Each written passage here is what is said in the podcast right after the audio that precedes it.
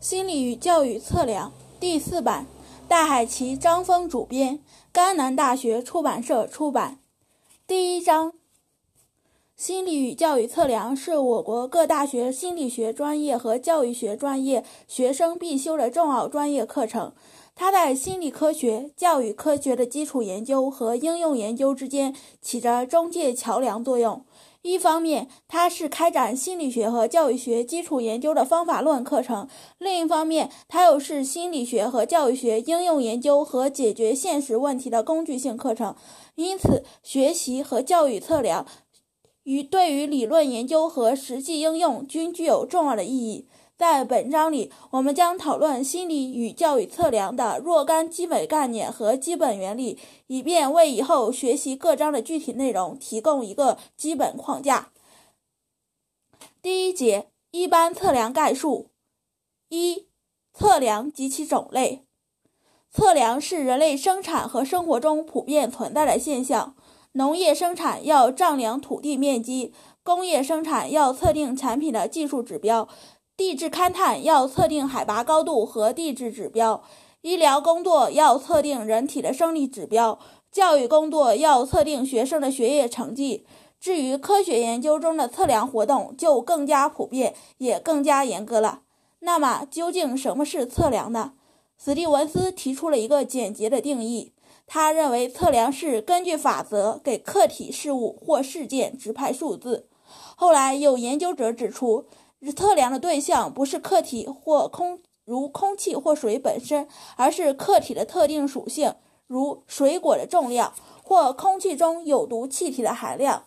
因此，测量的定义被修改为根据法则给客体或事物的属性指派数字，或通俗地说，测量是依据一定的法则，使用量尺对事物的属性进行定量描述的过程。这一定义包含四个关键词。简单说明如下：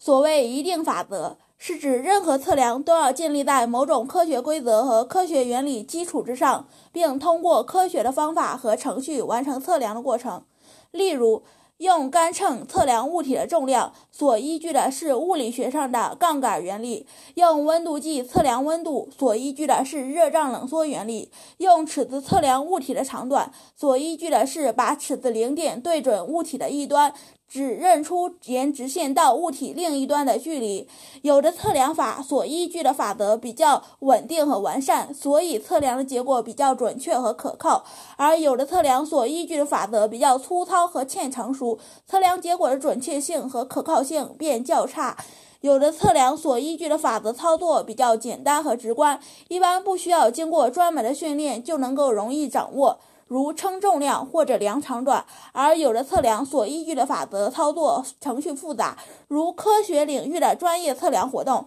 需要经过专门训练才能逐步掌握。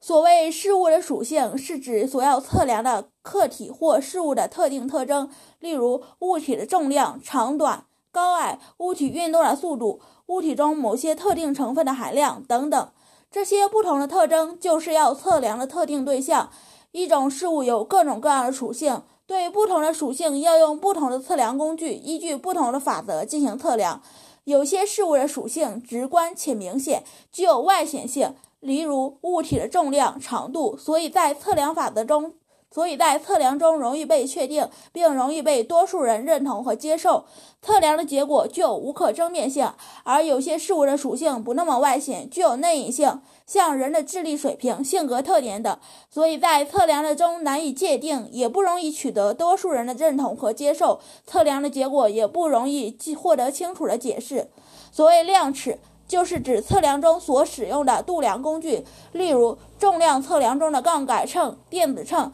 长度测量中的目尺、皮尺，体积测量中的体温计等等，不同的测量要使用不同的量尺，不同的量尺所使用的单位和参照点也不同。所谓定量描述，是指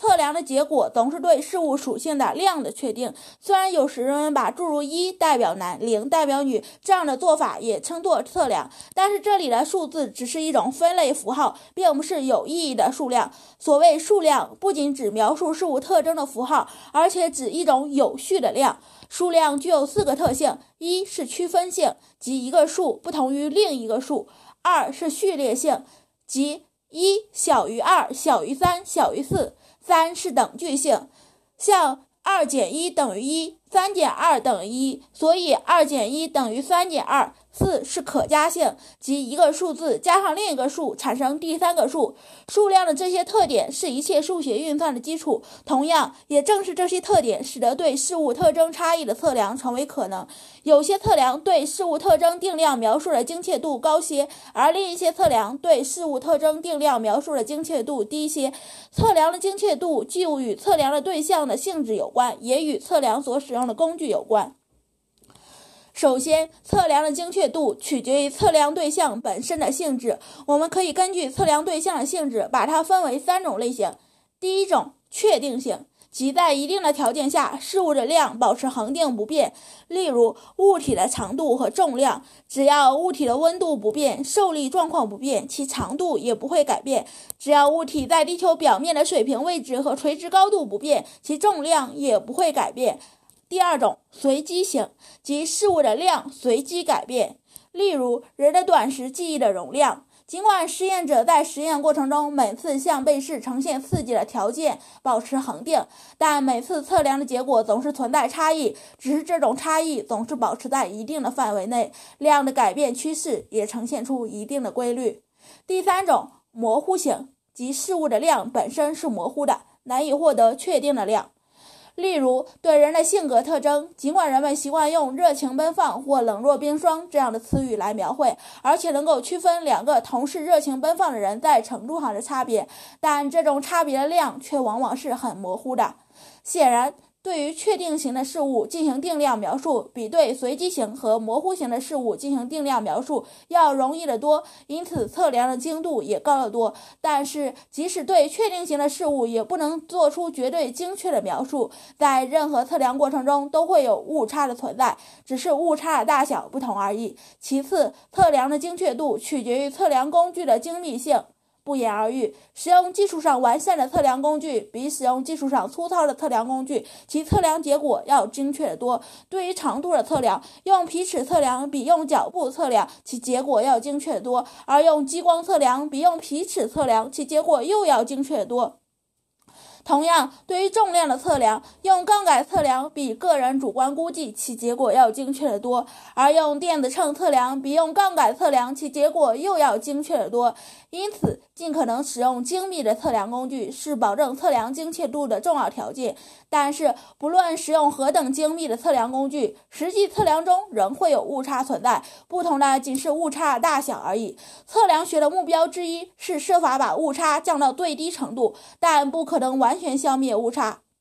测量技术被广泛应用于公用业、商业流通、科学研究和人们的日常生活领域。根据测量对象的性质和特点，可以将不同形式的测量大致分为四种类型。第一种类型是物理测量，指事物物理特对事物物理特征的测量，如长度测量、重量测量、面积测量、速度测量等，均属于物理测量。第二种是生理测量，指对机体生理特征的测量。如对动植物各种化学成分含量的测量，对人体各种生理机能的测量，均属于生理测量。第三种是社会测量，指对社会现象的测量，如在人口调查、人口普查、经济统计、民意调查中所进行的测量，均属于社会测量。第四种心理测量，指人心对人的心理特征的测量，如视力测量、人格测量、职业兴趣测量。态度测量等均属于心理测量。狭义的教育测量主要是指对学业学生学业成绩和知识水平的测量，此时教育测量可纳入心理测量的范畴。但是，广义上的教育测量不仅包括对学生学业成绩和知识水平的测量，而且包括对教育领域中其他教育现象的测量，例如对教师教学水平的测量，对教学校办学质量的测量，对学校管理水平的测量等。此时，教育测量当属社会测量的范畴。本书所指使用的教育测量指的是狭义的教育测量，但是为了为与其他心理测量有所区别，将教育测量与心理测量这两个术语并列使用。二、测量的基本要素，在数学上，测量的数量是由零和任何正负数组成的实数系，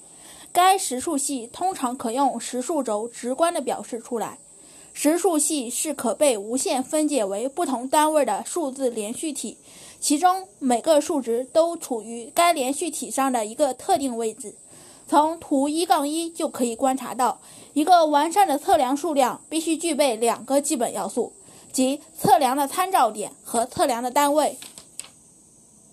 一、测量的参照点，从根本上来说，测量是确定事物的特征的数量。因此，在测量工作中，必须有一个测量的原始起点，也就是测量前测量对象的数量的固定原点。这个固定原点叫做测量的参照点。在测量的数量连续体中，固定原点的数字被设定为零。显然，要使两个测量数量能够相互比较，必须使这两个测量建立在同一个参照点上。因为参照点不同的测量，其结果的意义完全不同。参照点有两种，一种是绝对参照点，即以绝对零点作为测量的起点，如重量测量、长度测量，就是建立在绝对零点为参照点基础上的测量。这个绝对零点的意义就是无有，即没有重量或没有长度，以此为测量的起点，去确定事物到底有多重或到底有多长。另一种是相对参照点。即人为确定的参照点和零点，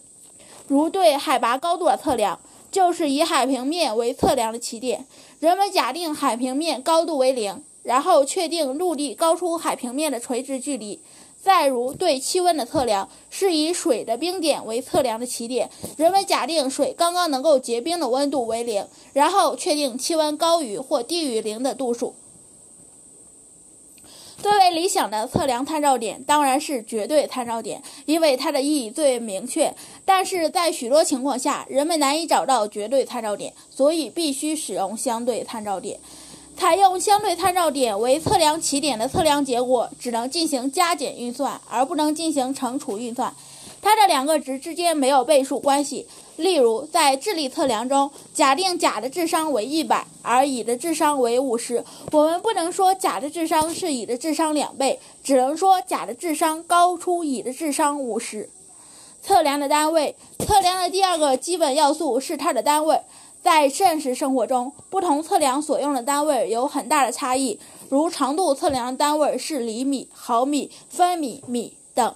而重量测量的单位是毫克、千克、克、吨等，但是抽象到实数轴的数字序列中，我们可以观察到，测量数量的基本单位是一。即数量从原点零开始移动，数轴上每个连续整数都与前一个整数相距一个单位，数轴上相邻整数的距离都是相等的。所以，理想的测量单位应该具备两个条件：一是要有确定的意义，即对同一单位所有人的理解都要相同，不允许做出不同的理解。例如，所有人对重量千单位千克的解释都是一样的，没有歧义。二是要有相等的价值，即第一个单位与第二个单位和第二个单位与第三个单位之间的距离等于两个距离是相等的。例如，二十千克与三十千克之差等于四十千克与三十千克之差。但是在某些情况下，要具备这两个条件是相当困难的。例如，教育与心理测量中的单位就往往难以达到这个要求，它远没有其他测量中使用的单位成熟和完善。这一点我们会在后文中还会谈到。三、测量的量表。如前所述，要测量某一特定事物的特定特征的数量，必须首先选择一个具有确定单位和测量参照点的数字连续体，将与测量的特征和与这个连续体相比较，确定它的位置。看它距参照点的远近，就会得到该特征的一个度量值。这种能够使事物的特征数量化的数字连续体就是量表。建立系统的法则，选择有意义的参照点及单位来量化事物属性的活动，便是度量。制定量表的参照点和单位不同，就会编制出不同的量表。不同的量表具有不同的测量水平，相应的测量的精确度也不同。斯蒂文斯根据量表中使用了不同参照点和单位，区分出不同四种不同水平的测量量表。第一种是称名量表，称名量表只是。用数字代表事物的成分，或用数字对事物进行分类，其中的数字只是事物属性的符号，并不具备有意义的固定原点、单位的等距性和数字的顺序性，因而该类数字没有数量的意义。称名量表又可细分为两种形式：一种是命名量表，即用数字代表个别事物，如用数字给学生或运动员编号；二是类别量表，即用数字代表事物的种类。如用一、二、三、四、五分别代表不同的职业类型。在教育或心理研究中，研究者通常对有关的调查材料用数字编码，例如将男性编码为零，而将女性编码为一。但其中的零和一并不意味着两种性别存在量数量的差异。因此，运用称名量表时，对数字不能做常用的数量分析。比如不能说六号学生大于五号学生大于四号学生，当然也不能进行代数运算。适合对称名量表进行统计分析的统计方法有百分比、次数、众数和卡方检验等。第二种是顺序量表，顺序量表上的数字不仅能指指代类别，而且能够表明不同类别的大小、等级或事物具有。某种特征的程度，各种比赛评估中的名次排列就是用一种典型的运用顺序量表进行的测量。例如，在各种体育比赛中，我们通常取前三名，分别是一二三表，那么我们就可以说一大于二大于三，这表明第一名的水平高于第二名的水平，第二名的水平又高于第三名的水平。按照这种事物的大小、等级、程度来排列数字的量表，就叫做顺序量表。顺序量表中的数字与实数中的数值通常具有相同的顺序性。即不同的数字可表示测量对象的等级、大小和程度的差异，但是它没有相等距离的单位，也没有固定的测量原点。换言之，它既不表示事物特征的真正数量，也不表示绝对的数值，因而不能进行代数运算。适合对于测顺序量表进行统计分析的统计方法有中位数、百分数、百分位数、等级相关系数和肯德尔和谐系数。第三种是等距量表。等距量表不仅能够指代事物的类别和等级，而且具有相等的距离的测量单位。等距量表的数字是一个真正的数量，这个数量中的各个部分的单位是相等的，因此可以对其进行加减运算。在计特定温度时，十度和十五度的差别与十五度与二十度的差别是相等的。等距量表没有绝对的零点，它的零点是人为假定的零点，因此对等距量表中的两个数量不能进行乘除运算，它们之间不存在倍数关系。我们不能说二十度是十度的两倍。适合对等距量表进行统计分析的统计方法有平均数、标准差、基差相关系数、等级相关系数以及 t 检验和 f 检验。第四种是比率量表。比率量表是最完善的量表，因为它除了具有类别、等级和等距等特征外，还将还具有绝对的零点和固定的原点。许多物理属性的测量都是在比率量表上进行的，例如以厘米为单位的测量，以千克单位的测量，或者以天数、月数或年数的测量年龄。在该类测量中，一旦确定绝对零点位置，那么实数轴上任何一个非零点数值均可表示为与其他单位数值的比值。这意味着，使用比率量表不仅可以与知道的测量对象之间相差的长度，而且可以知道它们的比例。例如，在长度测量中，测得甲的长度是九米，乙的长度是三米。此时，我们不仅了解到甲比乙长六米，也了解到甲的长度是乙的长度的三倍。在重量测量中，测得甲的重量是四十千克，乙的重量是二十千克。那么，我们既可以知道甲比乙重二十千克，又可以知道甲的重量是乙的重量的两倍。适合对比率量表进行统计分析的统计方法，除了与等距量表相同的之外，还有几何平均数和变异系数等。第一章第二节：心理与教育测量的性质。一、心理与教育测量的定义。根据一般测量的定义，我们可以将心理与教育测量定义为：根据心理学和教育学法则给人的心理特质和教育成就指派数字，或依据一定的心理和教育学理论，在测验上对人的心理特质和教育成就进行定量描述的过程。与一般测量的定义相比较，心理与教育测量的定义既具一般测量的共同属性。又具其独特的特征。首先，心理与教育测量依据的法则在相当程度上是一种理论，很难达到如同物理测量依据的法则那样普遍被研究者共同接受的科学水平。心理与教育测量家凭借这些理论来编制测量的工具，并完成测量工作。例如，测量家在编制智力测验时，对智力本身的性质存有非常不同的看法。对智力的结构成分也有非常不同的理解，因此从一种智力测验上得到的测量分数与从另一种智力测验上得到的测量分数可能具有不同的意义。由于所依据的看法不够成熟，即使使用同一种测验测量所得的结果也不能够像物理测量那样准确和可靠。这种情况在人格测量领域表现得非常明显。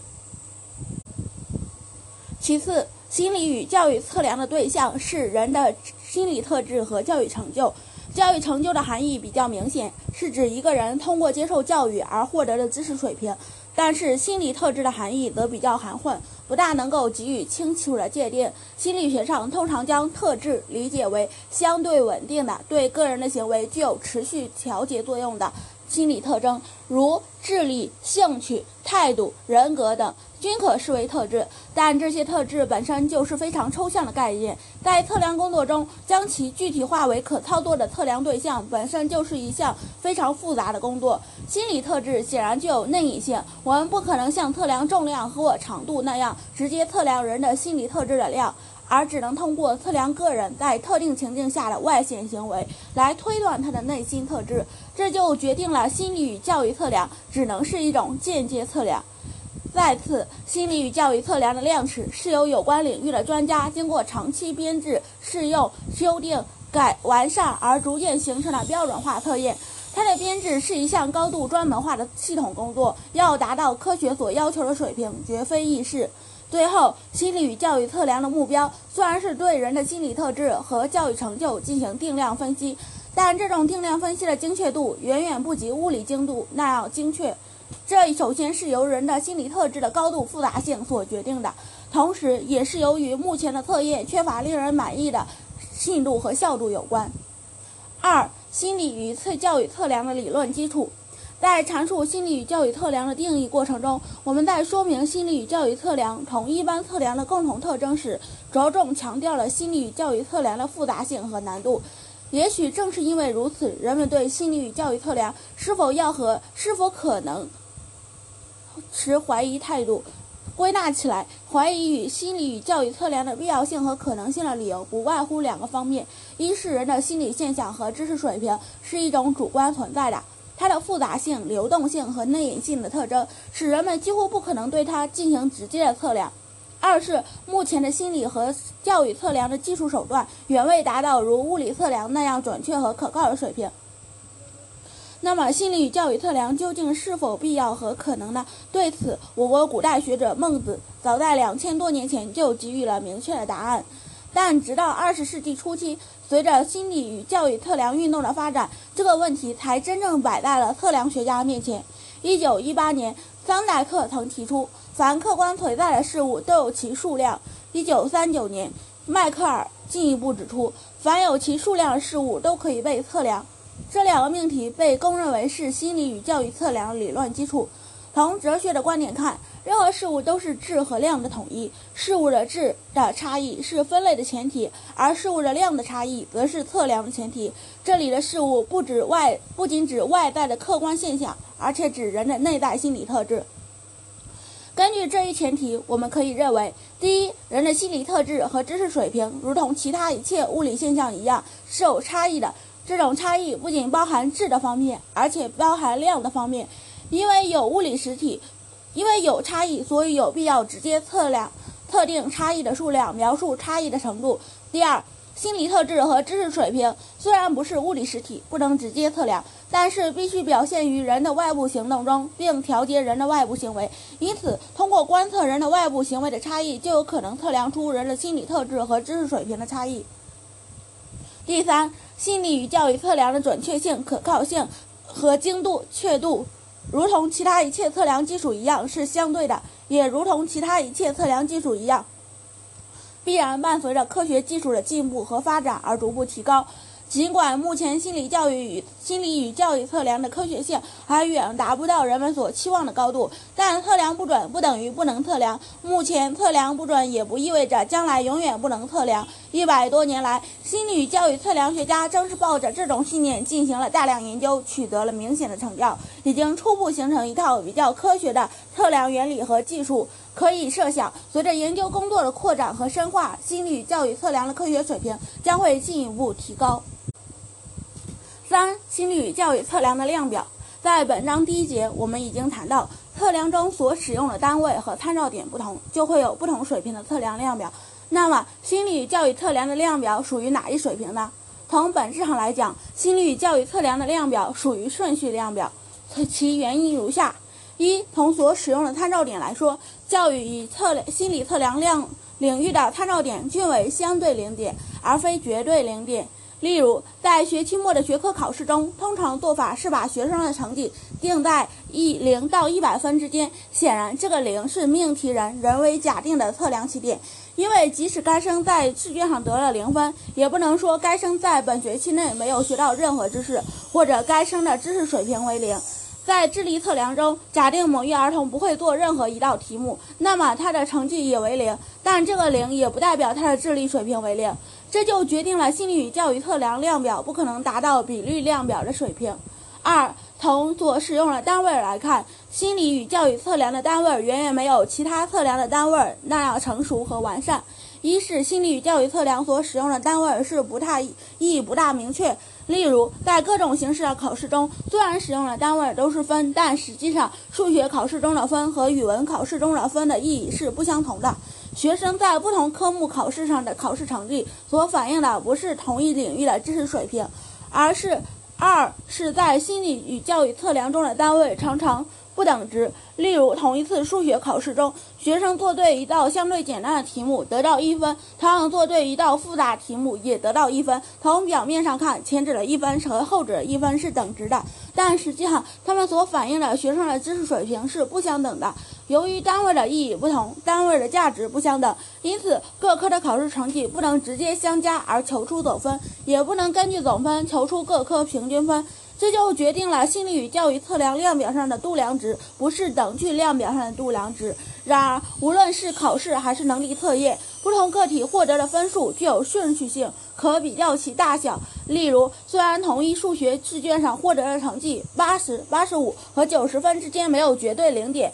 也不能认为彼此间的差异量相等。但我们可以对三个分数顺做出顺序排列，九十大于八十五大于八十，所以它是基于顺序量表获得的度量值。由于顺序量表的参照点没有绝对零点，而且它的单位不等值。大量的统计方法不能直接应用到顺序量表的分数上，因此在理论研究和实际应用工作中受到了极大的限制。为了克服这些缺陷，心理与教育测量学家希望从顺序量表上得到的分数转化到等距量表上去解释。也就是说，可以采用统计方法，把顺序量表的分数转换到具有相等单位的另一个量表及等距量表上。目前，对大多数心理与教育测量的分数解释工作，即在等距量表上实现的。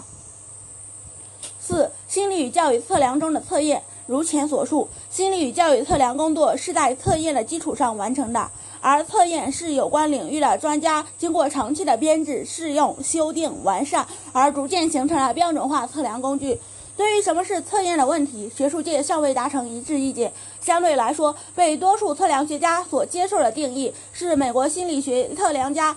安娜斯塔西提出的，他认为心理测验实质上是对行为样本的客观的和标准化的测量。根据这一定义，编制一个测验应当具备以下四个基本条件：一、行为样本。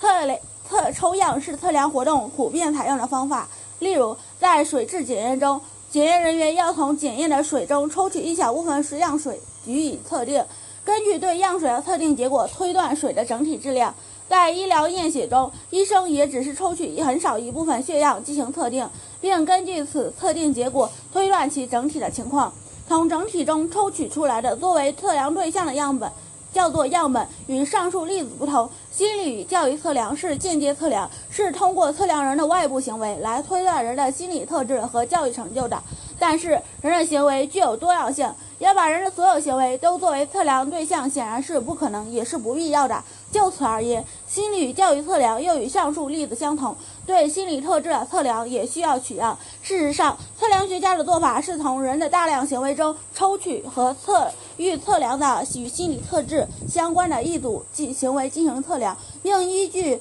对这一组行为的测量结果推断其心理特质和教育成就。那些可供实现行为抽样的所有行为的总体称为行为域，从该行为域中抽取出来的作为直接测量对象的行为样样例就是行为样本。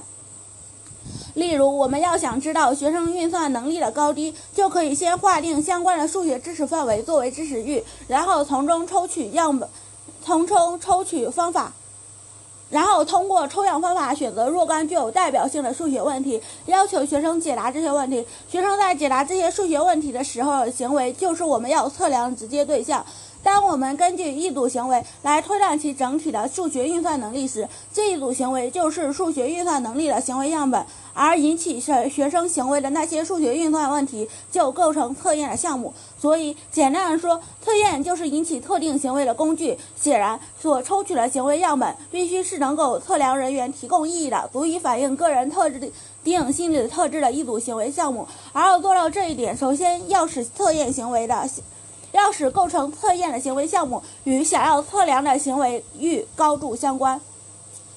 二、标准化。标准化是测编制测验的一个重要步骤，也是测验的重要条件。为了使接受测量的不同个人所获得的分数是有比较可能性的，测验的条件必须是对所有的个人都是相同的。在相同的测验情境下，影响测量分数的唯一自变量应该是正在接受测量的个人的特定心理特质，这样的测量结果才具有客观性。测验的标准化是指测验的编制、实施、计分以及测量分数的解释的程序具有一致性。具体的来说，测验的标准化需要具备以下要件：一、测验内容的标准化。标准化的首要前提是对所有接受测量的个人实施相同或等值的测验内容。测验内容不同，所测得的结果便没有可比较的基础。二、施测条件的标准化。标准化的第二个条件是对所有接受测量的个人，必须在相同的施测条件下施测，其中包括测相同的测验情境、相同的指导语、相同的测验时限。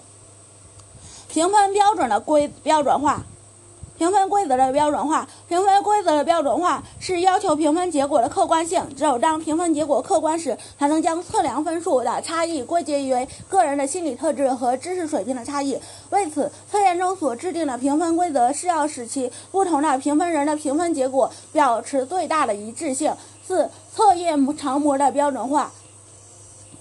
测验编呃编制测验的一个重要步骤是编制测验的常模，在心理与教育领域测量。由于测量分数没有绝对的零点作为参照点，因此孤立的看待一个测量分数是没有什么意义的。必须将该测量分数与其他人的测量分数相比较，才能显示出它的意义。常模的功能就是给解释测量分数提供一个可比照的参照点。在许多情况下，常模是一组具有代表性的被试群体的平均测验分数。这个平均测验分数表示的是普通人的一般状况。解释个人的测量分数，就是将这一分数与常模分数相比较，看该分数高于或低于常模分数多少。例如，在能力测量领域，如果某一人的测量分数高于常模分数，则此人的能力水平高于普通人的水平；相反，如果一个人的测量分数低于常模分数，则此人的能力水平低于普通人的水平。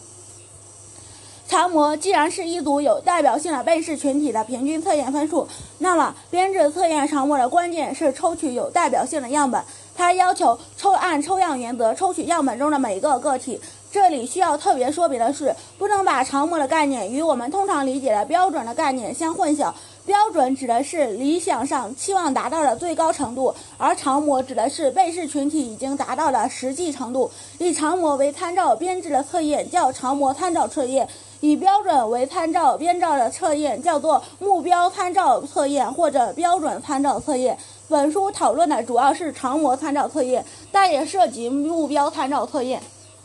三、难度或应答率，在编制教育成就测验和各种能力的形各种形式的能力测验时，一个很重要的指标就是指确定项目的难度值。测验项目是指其按实际难度由简单到复杂编排的，而项目难度是指通过计算答对某一项目的被试人数比例而确定的。例如，比内西呃西蒙智力量表中的三十道题，就是根据五十个智力正常的儿童和少数智力落后儿童接受该测验的结果而编排的。这是最早用客观方法决定项目难度的尝试。难度太低或太高都不能有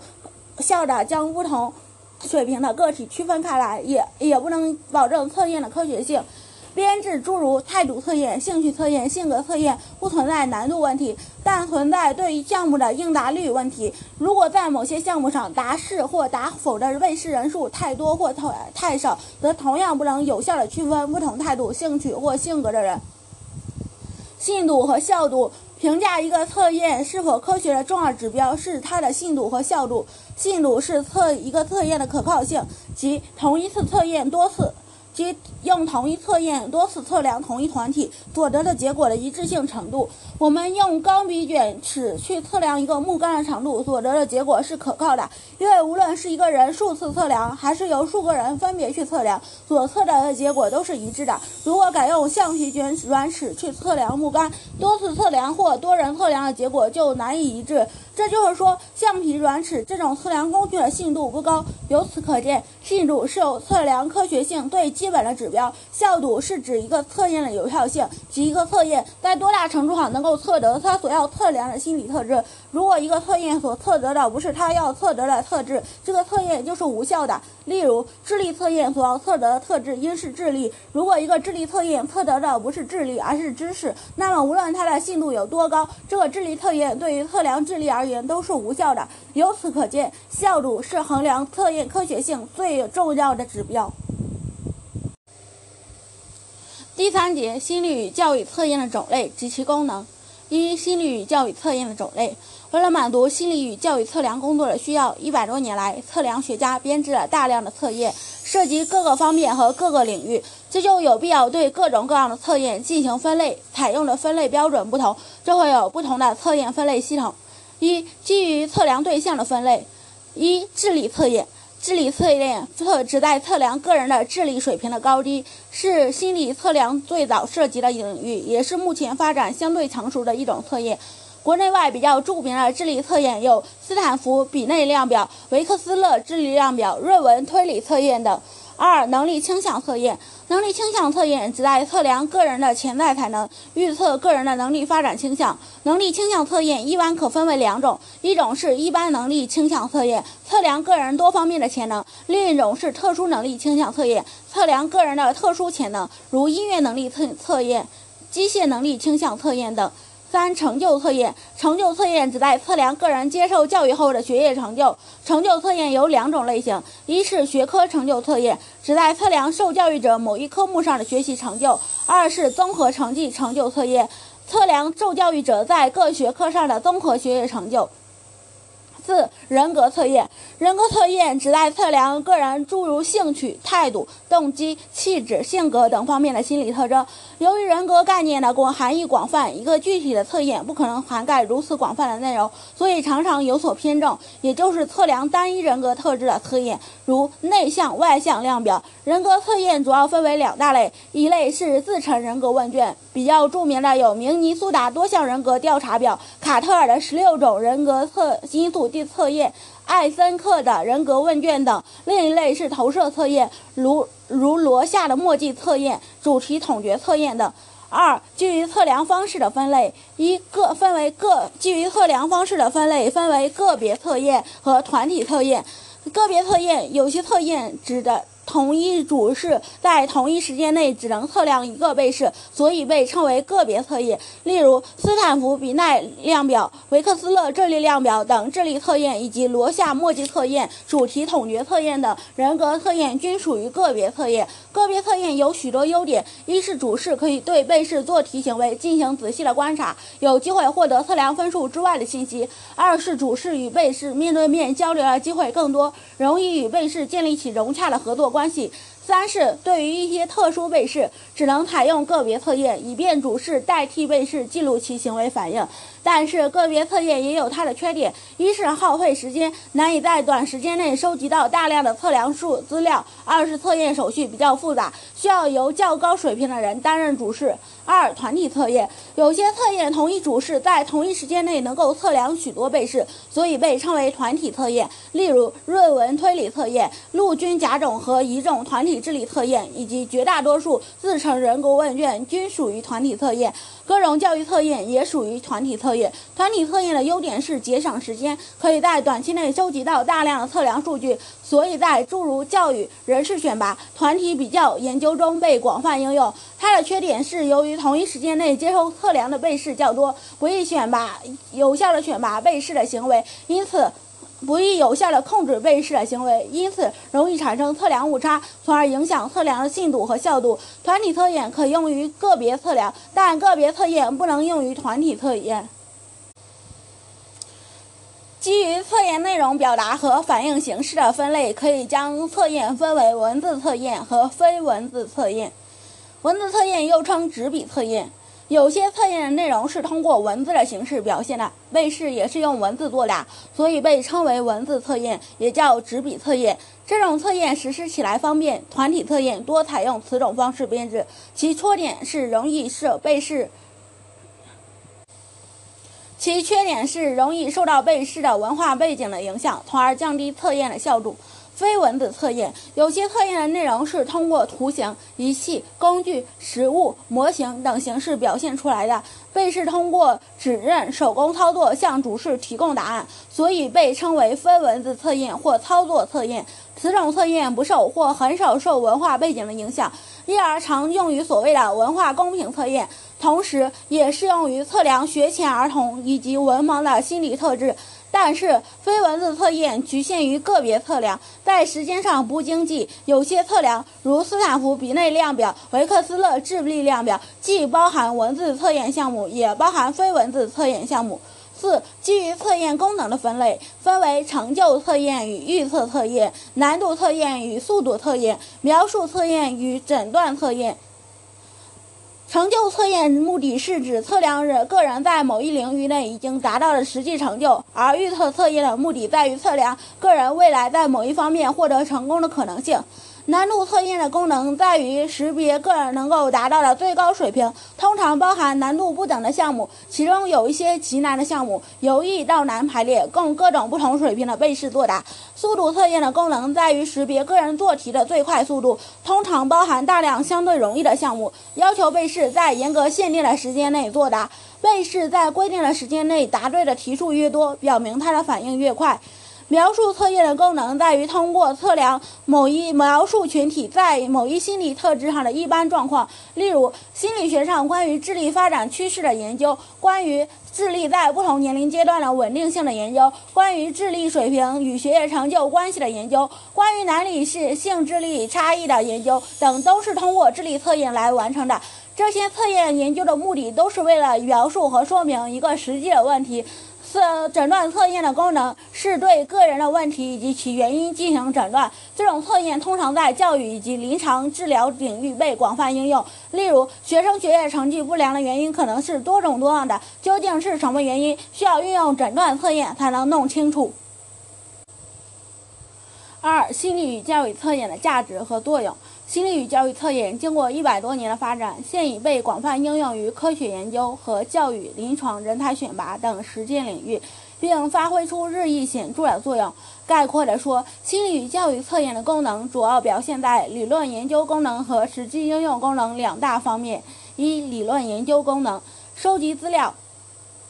在心理与教育的许多研究中，都需要通过测验来获得第一手资料。例如，为了查明影响学生学业成绩的心理因素，我们需要运用智力测验、学习能力倾向测验、成就动机测验、学习兴趣测验、人格测验和学业成就测验。通过计算各种心理因素的测量分数与学业成就测验分数之间的相关系数来进行回归分析，然后根据测验所得的实证资料做出科学结论。二、建立与检验理论假设。在心理学的研究中，通常需要根据已有的测验研究成果提出理论假设，然后通过检验进一步。然后通过测验进一步检验这个假设，在这方面最突出的是关于智力结构和人格结构的理论研究。斯皮尔曼的智力二因素理论、瑟斯顿的智力群因素理论和吉尔福特的智力三维结构理论，都是建立在智力测验结果的因素分析基础上的。这些智力测理论来源于智力测验，反过来又进一步成为。呃，智力测验的理论基础，在人格结构的研究中，如卡特尔的十六种人格因素理论，呃，艾森克的人格维度理论，也都是在对人格测验结果做反复的因素分析基础上提出来的。在教育研究中，如果要比较各种教育措施的实施效果，就需要运用教育测验获得测量分数，并对分数进行统计比较。从二十世纪八十年代开始，在学术界的理论研究中，有的学者特别强调非智力因素在学生学习活动中的重要作用。但未得到实证研究结果的证明之前，这种观点只能是一种理论假设。后来，一些测量工学工作者对这个假设进行了多方面的测验研究，发现有些非智力因素。对学生的学业成就具有非常明显的影响，而另一些因素的影响则不明显。这些研究为理论上的进一步讨论。提供了重要的资料。实验分组心理教育测验还可以和实验方法结合起来，运用研究到工作运用到研究工作中。在一些实验心理学研究课题中，为了考察不同自变量对被试因变量的不同影响，通常选择两组被试进行比较研究。这时需要控制与无关实验无关的被试的其他变量，例如智力水平，使两组被试的实标准实现等组化。使两组被试实现等组化，如使他们的智力水平相当。心理和教育测验，如智力测验，可以满足实际验设计中的上述要求。有时我们需要研究具有不同心理特征的被试在完成心理实验任务过程中的差异。在这种情况下，我们首先需要通过心理测验识别具有不同心理特征的被试，然后将分成两个极端组进行比较实验。例如，要研究内向人和外向人在场独立性实验中的实验，就可以先运用内向和外向测验，选出具有典型外向的被试和典型内向的被试，然后让他们完成场独立性的实验任务，从而比较他们是否在场独立性方面存在差异。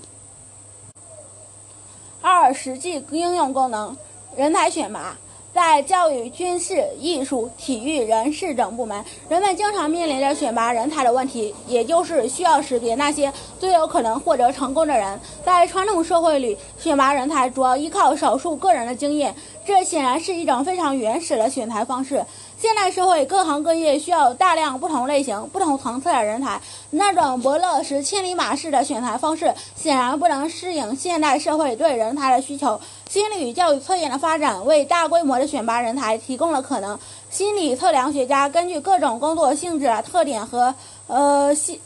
分析找寻找出适应特定工作要求的心理模式，然后根据这种模式编制测验，借此识别和适合从事这种工作的人。这不仅大大提高了选材的效率，而且可以避免选材过程中各种人为因素的影响，从而提高选材的科学性和客观性。美国在一九四二年第二次世界大战期间，将心理测验应用于飞行员的选拔，结果淘汰率由原来的百分之六十五下降到百分之三十六。心理测验在人才选拔中的过程可见一斑。二、人员安置，随着社会化大生产的发展，人事分工越来越细。不同的工种需要不同的人来做，某类人更适合做某种特定的工种。借助心理与教育测验，可以使人事得到最佳的匹配，多扰人尽其才，提高劳动生产率。在教育领域，可以借助心理与教育测验的资料，作为按能力和成绩分班的依据，为分类教育、因材施教提供条件。三、心理诊断对智力缺陷者和心理障碍者的识别，是推动心理测验发展的重要动力。直到现在，对这种智力落后。精神疾病和脑功能障碍的诊断仍是心理测验的重要应用领域。心理与教育测验的诊断功能不限于临床，在教育工作中同样可以发挥作用。例如，可以应用测验发生学生学业。可以应用测验发现学生学业成绩不良或社会适应不良的原因，查明学习困难或适应困难的症结所在，从而给予适当帮助或补采取补救措施。四、描述评价通过心理教育测验，可以在对人们在智力水平、学业成就、人格特点等心理特质上的优势和劣势做出描述与评价，使一个人知道自己的长处和短处，以便扬长避短，更好地适应学习、工作和生活。这种评价既可以由他人做出，也可以由自己做出；既可以用于评价学生，也可以用于评价教师；既可以用于评价个人，也可以用于评价团体。五、心理咨询通过心理教育测验获得的资料，可以作为心理咨询工作的依据。例如，综合成就测验、智力测验、能力倾向测验、职业兴趣测验和性格测验的资料，可以就一个人未来的职业方向提供咨询意见，以便帮助未来来访者做出正确的职业选择。利用人格测验和临床精神障碍测验的资料，可以帮助来访者改善心理环境，提高心理适应能力。第一章第四节：心理与教育测量工作者的素质要求及其道德准则。一、心理与教育测量工作者的素质要求。从前面各节的讨论中，我们可以看到，心理与教育测量工作是一项高度复杂、高度专业化的工作，也是一项从理论到技术尚不完善的工作。因此，只有不断提高心理与教育测量者工作者的专业素质，才能促进心理与教育测量工作朝着健康科学的方轨道发展。改革开放以来，我国心理教育测量工作从恢复到发展的同时，也出现了误用、滥用心理测验的现象。一些地方、一些个人随便使用心理测验，对测量结果乱加解释，造成一些不良影响。之所以出现这种情况，从根本上来说，是因为测验的使用者缺乏应有的基本素质。因此，我们认为有必要培养对心理。有必要对心理与教育测量工作者提出一定的素质要求，以便规范专业训练和有关的培训工作，培养合格的测量学者。一、测量心理测量与教心理教育测量工作者的知识结构。概括的来说，心理教育测量工作者可分为两个不同的层次。第一个层次是专业研究工作者，主要从事心理教育测量学的理论研究工作和各种测验的编制工作。第二个层次是实际应用者，主要应用心理与教育测验解决各行各业中的实际问题。不论哪个层次的人员，都应具备从事测量工作的基本知识结构，只是对高层次研究人才的要求更高，使之成为该领域的专家。总结心理与教育测量发展历史的经验教训，结合中国测量学界的现状和未来发展趋势，我们认为心理与教育测量工作者应当具备相应的知识基础和专业知识。基础知识包括：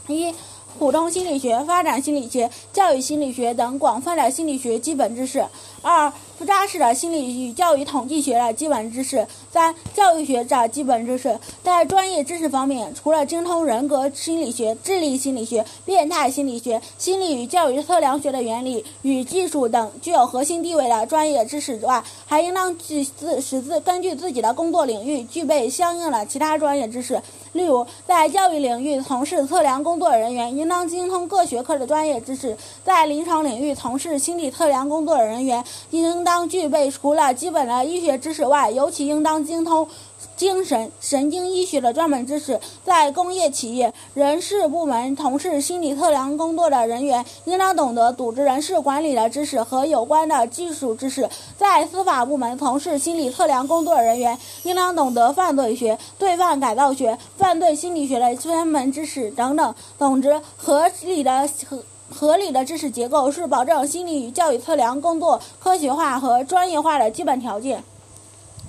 二、对心理与教育测验的科学态度。人们对心理与教育测验的争论自测验问世以来就从未间断。其极端看法要么高估测验的作用，把它奉若神明；要么贬低测验的作用，把它视为江湖骗术。这两种态度都是极其错误和不科学的。对此，心理和教育测量工作者应当有清醒的认识。从心理的发展，从心理学的发展历史来看，心理测验是在心理学由思辨科学转向实验科学后出现的。心理测验方法受到实验心理实验方法的影响，是对实验方法的有益补充，尤其是在研究人较为复杂的高和高级的心理现象，如智力和人格中，测验方法起到了实验方法所无法替代的作用。测验方法在客观上为心理学的发展和进步做出了重要贡献，并在众多的应用领域发挥了它的实际作用。但是，我们也应当看到，心理和教育测验无论在理论上还是技术上都存在着不少问题。例如，在智力测验和人格测验的编制中，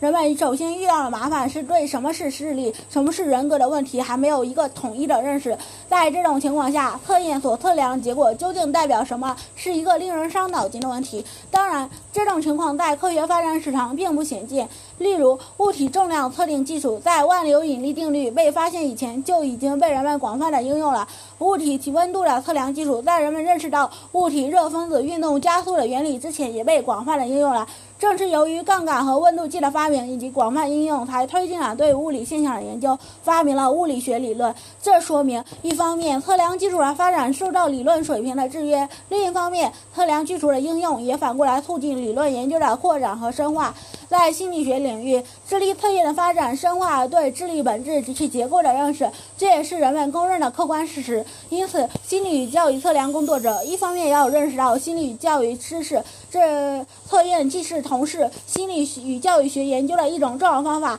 也是解决实际应用问题的一种重要辅助工具。另一方面，也要充分考虑目前的心理与教育测验的科学性还不够高，有待在使用过程中进一步改进和完善。测验起源于个别差异的测量，但测验方法不是鉴别个别差异的唯一方法。如同心理学的任何其他研究方法有一样，测验方法既有它的长处，又有它的不足。只有根据研究工作的需要，将各种研究方法结合起来，才能对人的心理现象获得全面的认识。在运用测验解决实际问题时，使用者应当记住，测量结果只是对人的智力和人格的相对估计，而不是一个非常精确的数值。在解释个人测量分数，并以此分数为依。据对个人的未来做预测时，应当特别小心谨慎。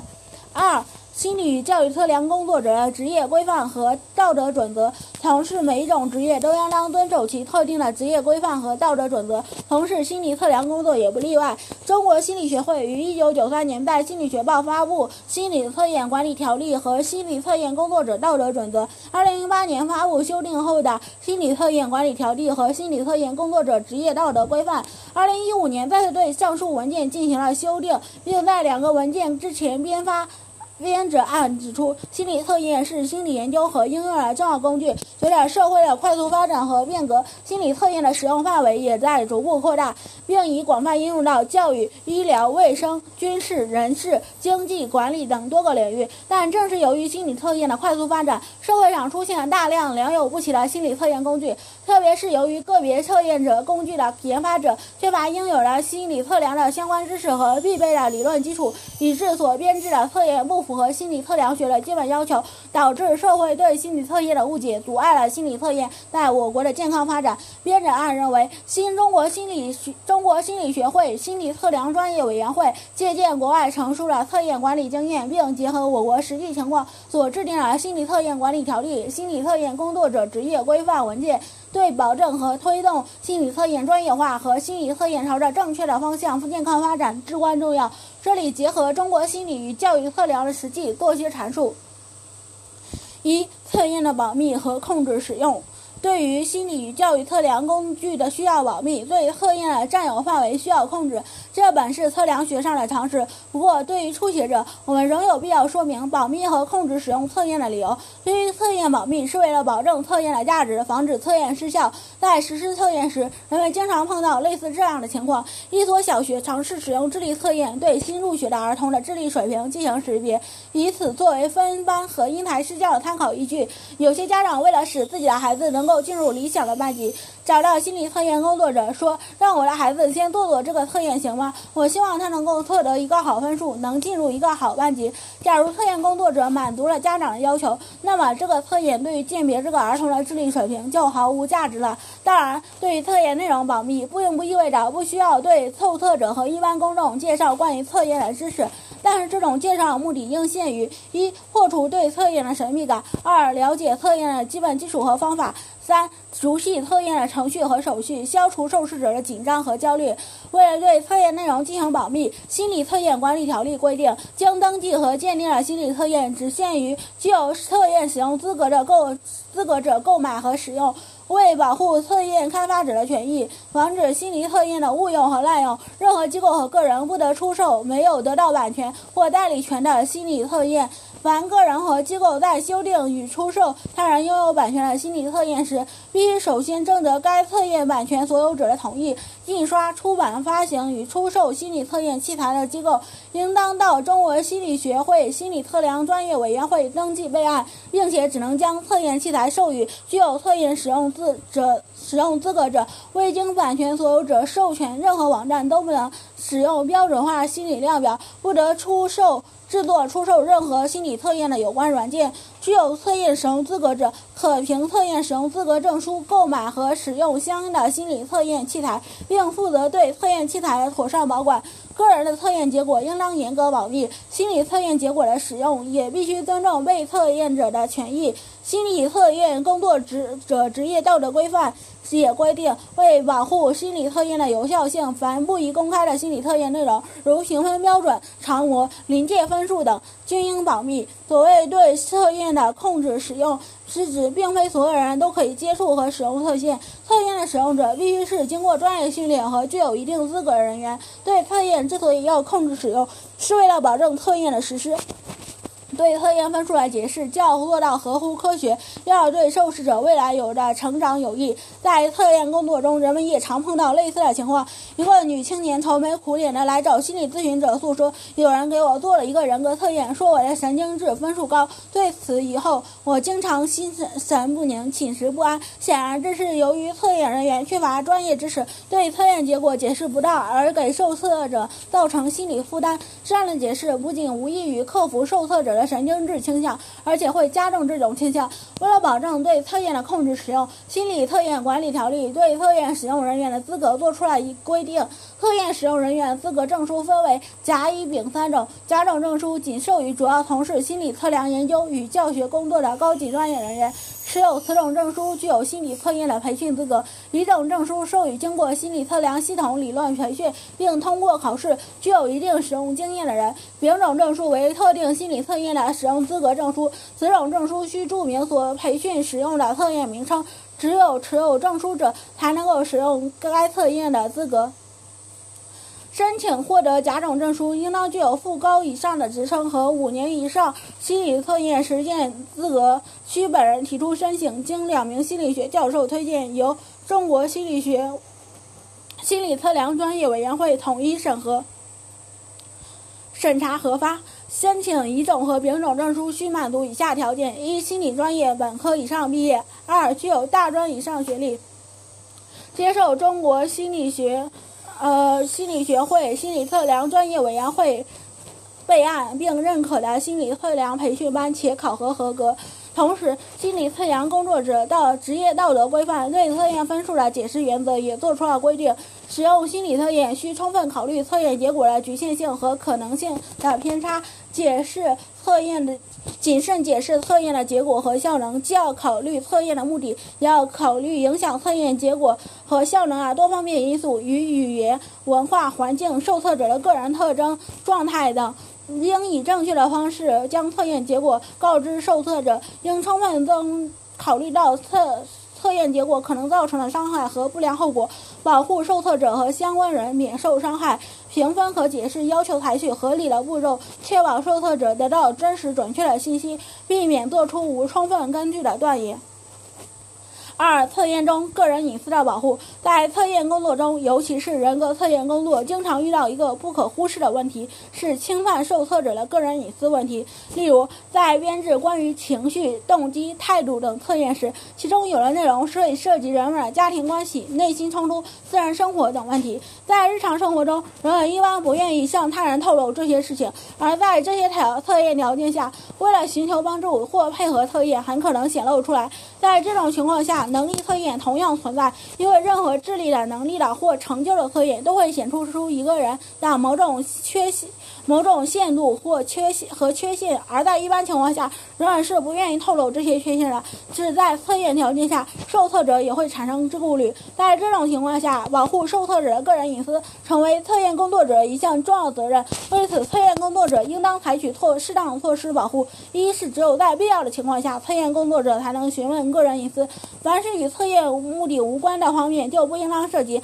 二是保证为受测者保密，并在实际上。为受测者严格严守秘密。三是凡是涉及个人隐私的测验，应当事先征得受测者本人或其他有关人员的同意。为了保护测验中个人隐私得到保护，心理测验工作者职业道德规范规定，心理测验工作者应当确保通过测验获得的个人信息和测验结果的保密性，仅在有可能发生危害受测者本人和社会的情况下，才能告知有关方面。第二章心理与教育测量简史。每一门学科都有其产生和发展的历史，了解心理与教育测量学历史的发展，有助于人们深入理解该学科的性质及其现状。本章将对心理与教育测量学的发展历程多一简要回顾，使读者能够对这一学科的历史有一个概要性的了解。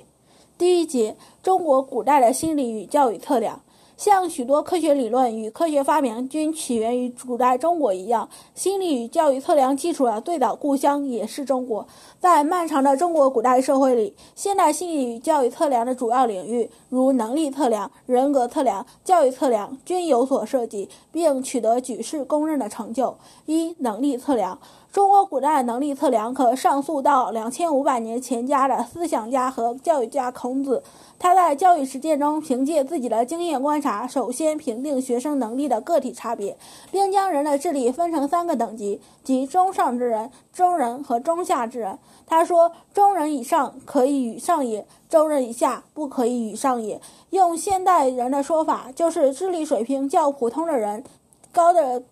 或。智力水平较普通人高的人可以给高等教育，智力水平较普通人低下的人不可以给高等教育。汉代学者董仲舒以论及注意测验，他说：“一手画方，一手画圆，莫能成。”这大概是世界上最早的心理测验。东汉王充《论衡·疏解篇》，北齐刘胄的新论，明代王守仁的传习录都照录了这个测验。三国时期，刘少的人物志可以说是一部研究能力的专门著作。在该书中，刘少把人的才能分为十二种类型，即清洁家、法家、术家、国体、气能、脏痞、伎俩、智义、文章、儒学、口辩、雄杰。一九七三、一九三七年，美国学者施奥。施瑞奥克将该书以“人类能力的研究”为名，译成正英文，在美国出版。六世纪中叶，中国江南地区流行着一种类似于现在的婴儿发展测验的周岁试儿习俗。对此，颜之推在《颜氏家训》中做了详细记载。江南风俗，而生一妻，为制新衣，银玉装饰。男则用弓矢执笔，女则刀尺针缕，并加以食饮食之物及珍宝服玩，置之而前，观其发意所取，以验贪廉至于明之视而盛行于清代的异制图，俗称七角板。九连环可以被认为是最早的智力和创造力测验。一制图是将一块正方形薄板裁截成形状和大小不同的七块小薄板，然后利用这七块小薄板组合成拼成上百种不同的动植物图案和其他植物图案。例如，可以将七巧板拼排成心字、跑步状、骑马状、帆船、鹅等。这种图案组合方法既是一种非文字的智力测验。也是一种儿童娱乐工具。至于九连环的设计之巧妙，独与现代魔方媲美。它是由九个金属环组成而，嗯，它是由九个金属丝环组成，套在条形横板或各种框架上，形成一柄形框，形成一件形框柄。九个丝环。可和可分，用于检测一个人思维的创造性、灵活性、敏捷性等品质，以及动作技巧的熟练程度。后来，刘占用英文撰写了中国人用的非文字智力测验一文，将七巧板九连环介绍到国外。美国心理学家伍德沃斯对九连环极为赞赏，把它视为中国式的迷津。九十九世纪二十年代，美国哥伦比亚大学心理学教授鲁格尔将九连环视作作为心理实验项目，并撰写了《中国连环的解脱》一书。至于七巧板的操作，则与现代的发散思维测验完全一致。二人格测量，孔子不仅论及学生智力水平的评定，同时也提出了性格类型的观点。他说：“不得中行而与之，必也狂捐乎？狂者进取。”捐者而有所不为也。这里孔子显然把人分成三种：一、狂者，以积极进取、敢作敢为为特征；捐者，以拘谨胆怯、唯唯诺诺为特征；和中行者，介于狂者和捐者之间，不偏一不倚。很明显，孔子的狂者相当于外倾者，捐者相当于内倾者，而中行者相当于中间型。刘少根据阴阳、五行和形体。的关系和人的行为表现，把人的性格分为十二种类型：刚毅之人，肯刚不和；柔顺之人，缓心宽断；雄悍之人，气勇气愤勇决；慎惧之人，畏畏畏患多计；灵凯之人，比翼尽特；辩驳之人。论理传给宏普之人，依爱周洽；捐借之人，辨清机浊；修动之人，智目超越；沉静之人，道思回复；虎路之人，深疑实涛；诡局之人，圆度取容。三、教育测量。据迄今可考的史料分析，世界上最早的教育测量出现于中国西周奴隶制时期前，公元前一千一百年至公元前七百七十一年，《礼记学记》记载，在西周的国学中已经出现了相，已经建立了相当系统的教育测量制度。每年入学，中年考学，一年是离经变制，三年是敬业乐权，五年是博士。博习亲师，七年是论学取友，谓之小成；九年之内通达，强力而不反，谓之大成。这一制度不仅规定了学业考试的时间和步骤，每隔一年进行一次，而且规定了考试的内容和标准。第一年考察分析经文章句的能力以及学习志向；第三年考察学习态度和学友的团结互助；第五年考察学业的广博程度及尊师情况；第七年考察分析评价。学业问题的能力以及择善而教的能力，如果达到标准，则称之为小成。第九年则要考察推理论事、触类旁通的能力和是否具有坚定不移的意志，是否不再有违反师长教诲之处。如果能够达到标准，就称之为大成。汉代在考试制度、考试类型和考试功能等方面都有了重要的发现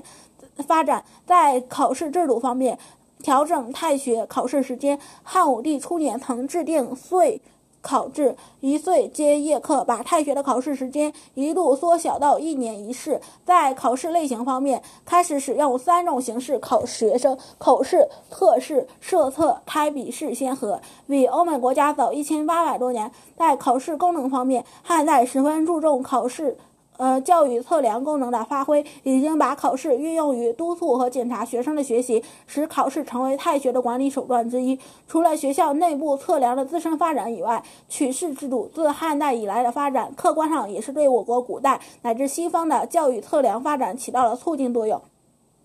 东汉时，选拔官吏主要通过征辟和察举，乡举礼。相举礼选进行，至汉代开始渗入考试因素。经过魏晋南北朝时期的九品中正制，逐步实现了制度化，最后至隋炀帝大业二年发展成为科举制，在中国延续了一千三百年间。期间不仅创造了分科考试、弥封、复评等方法，而且在命题、考试组织、反舞弊等方面形成了一整套制度。对欧美不仅在公务员制度的建立方面，而且在教育测量方面都产生了极大的影响。对测验理论四对测验理论的最初探索。古代中国不仅在测验实践方面做出了杰出贡献，而且在测验理论上也有着惊人的突破。孔子之后约一百五十年，思想家孟子就指出测量人类心理的必要性和可能性。他说：“权，然后知轻重；夺，然后知长短；物皆然，心为甚。”西方学者直到二世纪二十年代才解决了这一理论问题。前面提到了刘少曾对人才鉴定的意义、可能、困难和方法做出了系统的论述。刘少认为，人才鉴定对于知人善任、振兴国家事业具有着重要意义。他说：“夫圣贤之所美，莫美乎聪明；聪明之所贵，莫贵乎知人。知人成，知人成智，则众才得其序，而庶几之业兴矣。”这里。所谓的知人，就是要对人的才能和性格做出合乎实际、呃合乎客观实际的鉴定。人才之所以能够鉴定，是因为人的才能和性格必然表现在人的外部行动中。他把人的行为概括表现为九种，称为九征。通过观察这九种外部表现，就可以知道人的才能和性格特点，即神可知。平薄之志，由今可知明暗之实；由今可知勇怯之事；由古可知强弱之职；由气可知造境之绝；由色可知惨惨胜之情；由仪可知衰正之行；由容可知态度之动；由言可知缓急之状。尽管如此，刘少仍然认为人才鉴定很不容易。这主要是因为。一方面，鉴定者各自力度，用各自的标准去衡量人才，很难辨别另一个，很难全面的辨识一个人；另一方面，被鉴定者表里不一，行为似是而非，常常令鉴定者迷惑不解。为了克服这些困难，他提出一套识别人才的方法，即所谓的八观和五事。所谓八观，就是一曰观其夺就，以明奸杂。二曰观其改变，以审常夺；三曰观其志，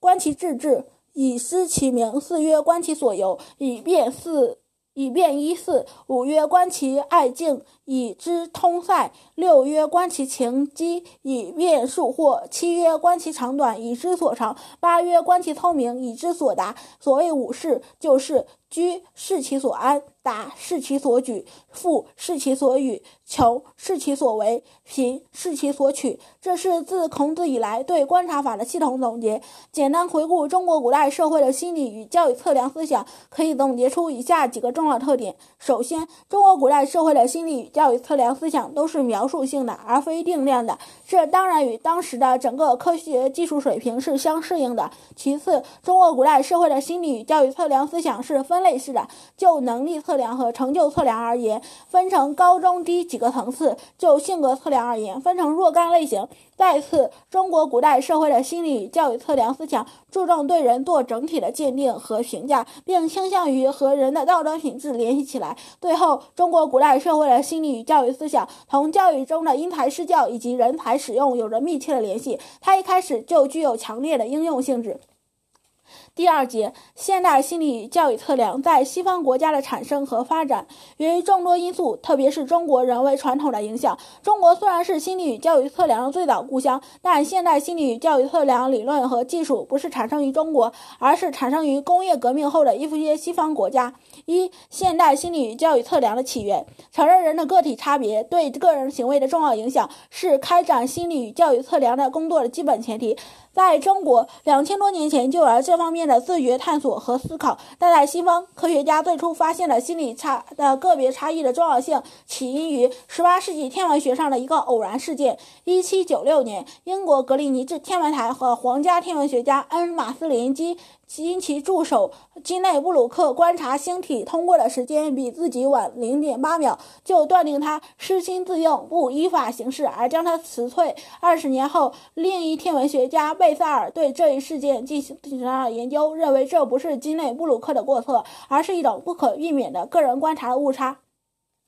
贝塞尔的这一发现引起了学者们对个别差异的重视和研究，但是当时并未引起心理学家的注意。一八七九年，德国心理学家冯特在莱比锡大学建立世界上第一个心理学实验室。他的主要目标是寻求人类行为的共同规律，但是在研究中也发现，不同被试对同一刺激的反应常常不同。研究者最初以为这是实验程序设计上的一个问题，经过长时间的实验，才认识到这种差异不是偶然的错误，而是是个人能力方面的真正差异。当时的实验心理学所研究的内容主要集中在感知觉等低级的心理现象上面。而对诸如能力、人格等高级的心理特征还无能为力，这为为日后的开展对个别差异的测量学研究提出了课题。同样，实验心理学从一开始就形成了强调严格控制实验条件传统，这种使所有被试在尽可能标准化的条件下完成实验的传统被测验学家所继承。心理与教育测量发展到今天，测验的标准化程度已经成为鉴别测验科学重要性的。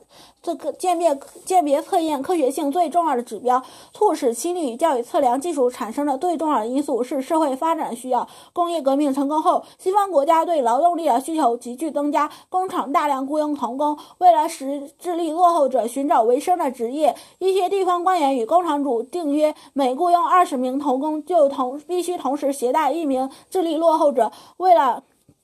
设法使智力落后者尽可能的适应工厂技术的要求，法国医生沈干开始训练智力落后儿童，并于1837年创办第一所专门教教育智力落后儿童的学校。1846年，沈干出版了《白痴用于生用生理学方法诊断与治疗》一书，旨在介绍了在感觉和肌肉运动方面训练智力落后儿童的方法。1948年，沈干移居美国，对他的方法。加以宣传，得到广泛的接受。他著作中的一些内容现已转化为能力操作测验的组成部分。十九世纪，由于科学的发展和欧洲人道主义思想的传播，人们对智力落后者和精神病人的态度发生了较大的变化，开设一些专门护理和医治精神病人的医院。这就在客观上要求鉴定、确定、鉴别各种心理疾病的统一标准。法国医生。艾斯克罗尔首次对智力落后与精神病做了区分，认为精神病的显著标志是情绪障碍，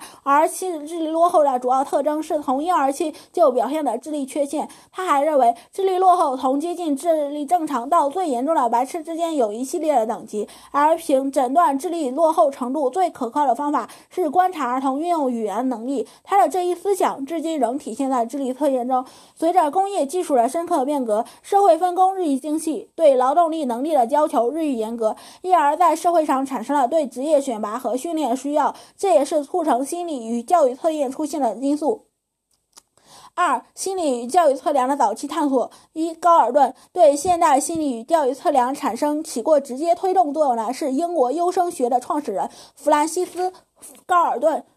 他是达尔文的表兄弟，深受进化论的影响。一八六九年，高尔顿出版了《遗传的天才》一书。他提出人的能力是遗传而来的，并设想人不同人的能力水平的分布是正态的，其差异是可测量的。一八八四年，高尔顿在伦敦国际博览会上成立了一个人类测量实验室，观察者可得到自己的身高、体重、阔度等身体素质和视听敏锐度、肌肉力量、反应时以及其他感觉、运动机能的量化信息。博览会闭幕后，高尔顿把实验室迁到了伦敦南克。圣顿博物馆博物院，继续工作了长达六年之久。通过这种方法，高尔顿积累了有关简单的心理现象的个别差异的大量系统资料，可以视为第一个大规模系统测量人的个体差异的个别差异的尝试。高尔顿在他的实验室里发明了许多测量仪器，如用于测量长度视觉辨别的高尔顿呃棒，用于测量听力的高尔顿笛，其中有些仪器到现在仍然有效。他还在评应用评定量表、问卷法以及自由联想法的先驱。呃，高尔顿在心理与教育测量史上最重要的贡献之一是把统计方法应用到对个别差异资料的分析中。他不但扩充了百分位法，而且创造一种简单的计算机计算相关系数的方法，其中后者被他的学生皮尔逊所继承和发展，创立了基差相关公式，成为当今测量学上应用最广泛的统计工具之一。二，卡特尔。卡特尔是美国心理学家。早年师从冯特，后与高尔顿有过密切交往，并受到后者的影响。回到美国后，卡特尔致力于心理实验室的建立与测量思想的传播。1890年，卡特尔在《心理杂志》上发表的《心理测验与测量》一文中，在这篇论文，他首次提出了“心理测验”这个术语，并报道了他所编制的一套能力测验在大学生身上的应用结果。测验内容包括肌肉力量、视听敏感度、运动速度、重量辨别、反应。时、记忆力和一些类似的项目。同时，在该文中，卡特尔还论述了测验理论上的一些问题。他认为，心理学只有立足于实验与测量，才能达到如同自然科学一样的准确性。心理测验只有建立普遍的统一标准，并与常模相比较，才能充分的体现其科学价值和实际应用价值。这些观点都已成为测量学上的重要概念。三比内，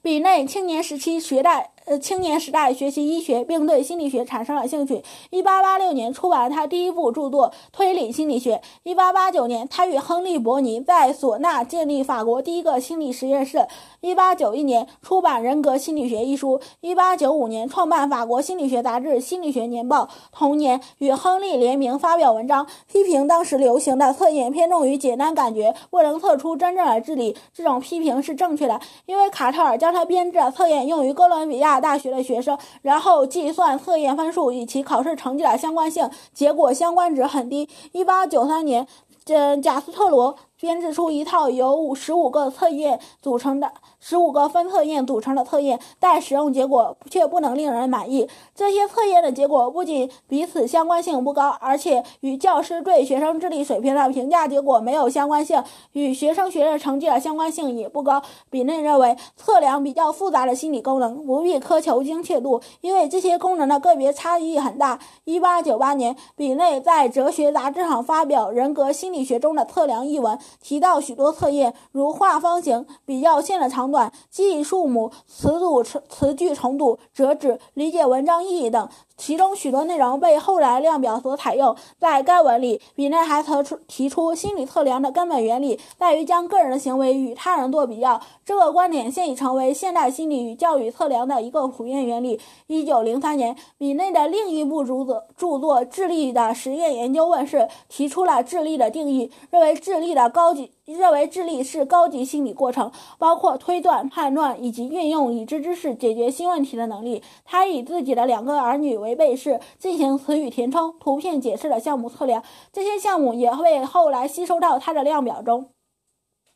一九零四年，一个偶然的机会使比内的思想转变为实践，并由此推动了心理与教育测量的迅速发展。这一年，法国公共教育部决定成立一个由医学家、科学家和教育家组成的委员会，专门研究公立学校中智力落后儿童的教育方法。比内作为该委员会的成员，主张用测验方法来识别智力落后儿童，但遭到许多其他委员会的反对。比内不顾众人反对，与其助手西蒙合作，完成了世界上第。第一个智力测验量表——比内西蒙量表。一九零五年，他们在《心理学报》上发表《诊断异常儿童的新方法》一文中介绍了该量表，史称“一九零五年量表”。一九零五年量表由三十个由易到难的题目项目排列，可以用来测量各种能力，特别是判断、理解和推理能力，以及比内所谓的智力的基本组成部分。虽然其中也包含了部分感知觉的测验，但主要是言语理解测验。一九零八年，比内发表修订后的比内新闻量表，删掉了一九零五量表中不合适的项目，增加了一些新项目，使总题数达到了五十九个。所有项目按照年龄分组，组别从三岁到十三岁，年龄水平根据三百名正常儿童的测定结果确定。测验成绩用智力水平表示，目的在于确定受测儿童能够完成何种年龄水平的儿童能够完成了测验，并建立了常模。一九一一年，比内发表了第二次修订版本，这次修订没有太大的变化，只是改变了几种年龄水平分组，并将测验扩展到成人。就在这一年，比内逝世，终年五十四岁。回顾西方心理与教育测量早期探索历史，可以看出，心理与教育测量产生具有深刻的社会背景，与科学技术的发展水平紧密联系，同时也是各科学家个人的学术贡献有关。正如美国著名心理史学家波林所指出的，在测验领域，19世纪80年代是高尔顿的十年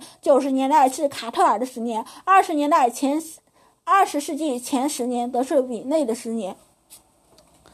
三、心理与教育测量运动的发展。从二十世纪初叶子开始，西方心理与教育测量获得迅速发展，其发展的基本轨迹是：二十年代进入狂热期。四十年代达到顶峰，五十年代以后，经典测量理论逐渐趋于成熟并稳步发展。六十年代以后，测量理论出现新的动向，尤其是项目反应理论和概化理论的出现，引起了心理与教育测量领域的深刻变革。下面四个方面多一简要回顾：一、智力测验的发展。比内西蒙智力量表发表后，引起世界各地的广泛关注，各种语言版本纷纷出现。其中最为著名的是美国斯坦福大学推梦于一九一六年修订的斯坦福比奈量表。这次修订影响最为深远的变动是采用了比率智商的概念来表示智力水平的高低。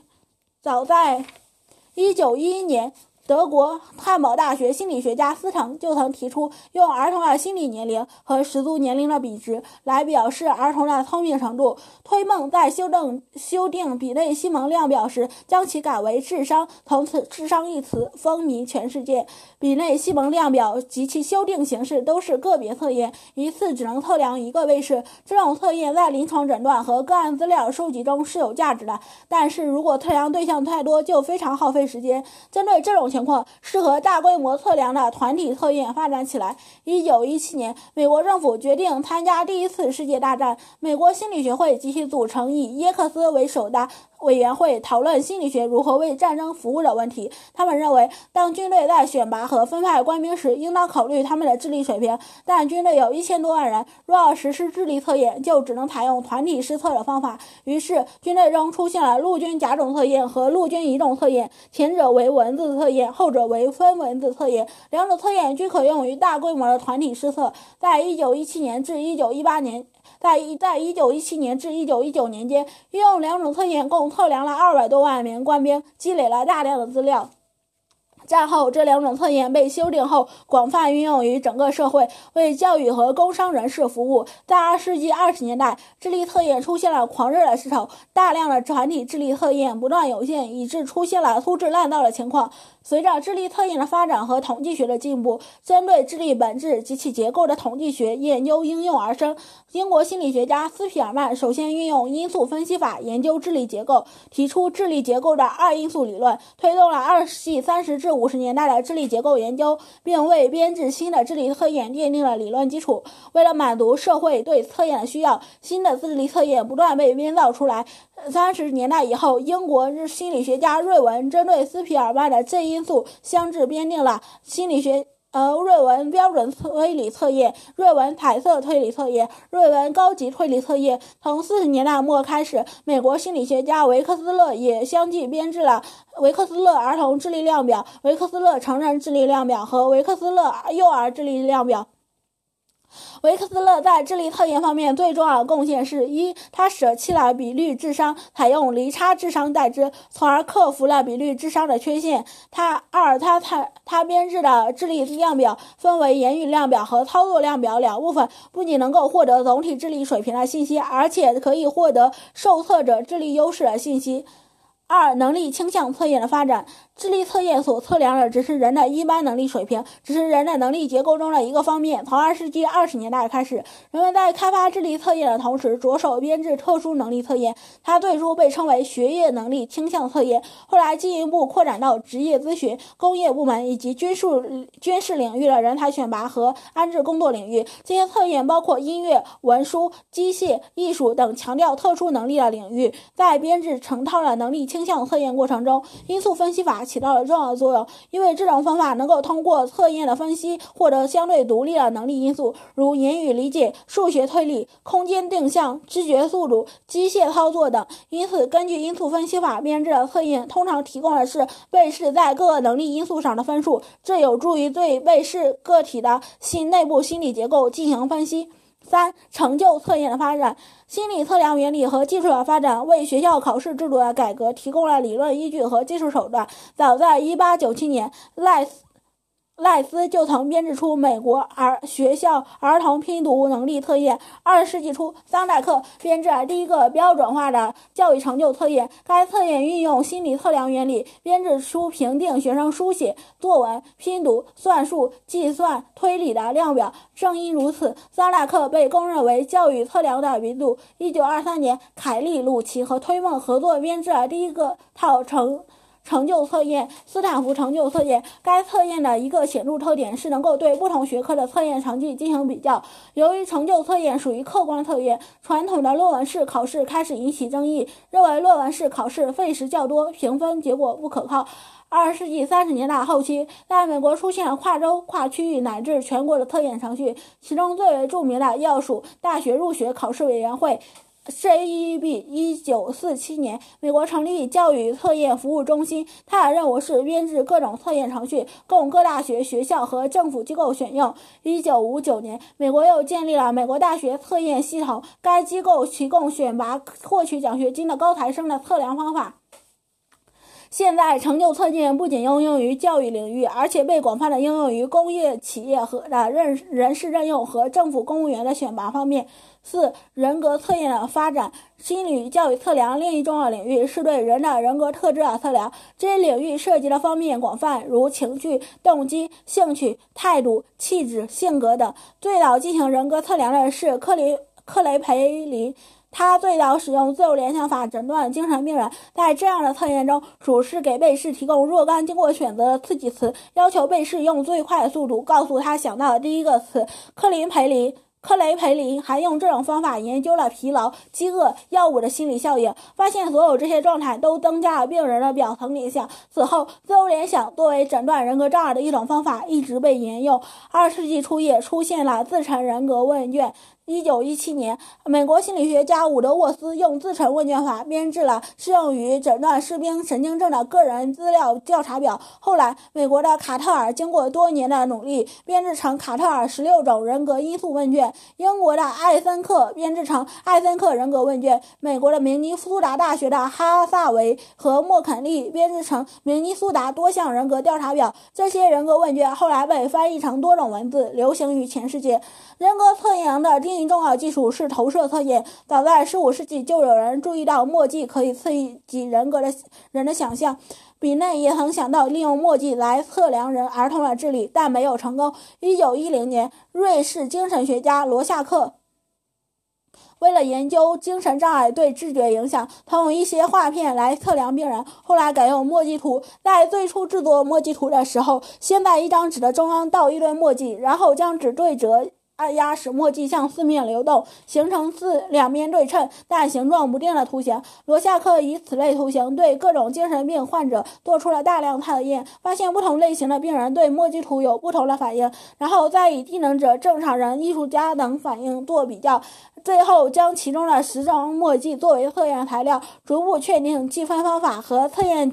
解释测验结果的原则于1921年正式发表。此后，哈鲁尔在第二次世界大战期间编制了以团体方式实施的墨迹测验。霍兹曼也编制了墨迹测验，其有副本，每套由45张墨迹图组成。此外，1935年由莫瑞和摩根编制了著名的主题统觉测验，也是投射测验的一种。其他如句子完成测验、情景对话测验、画人测验也属于投射测验。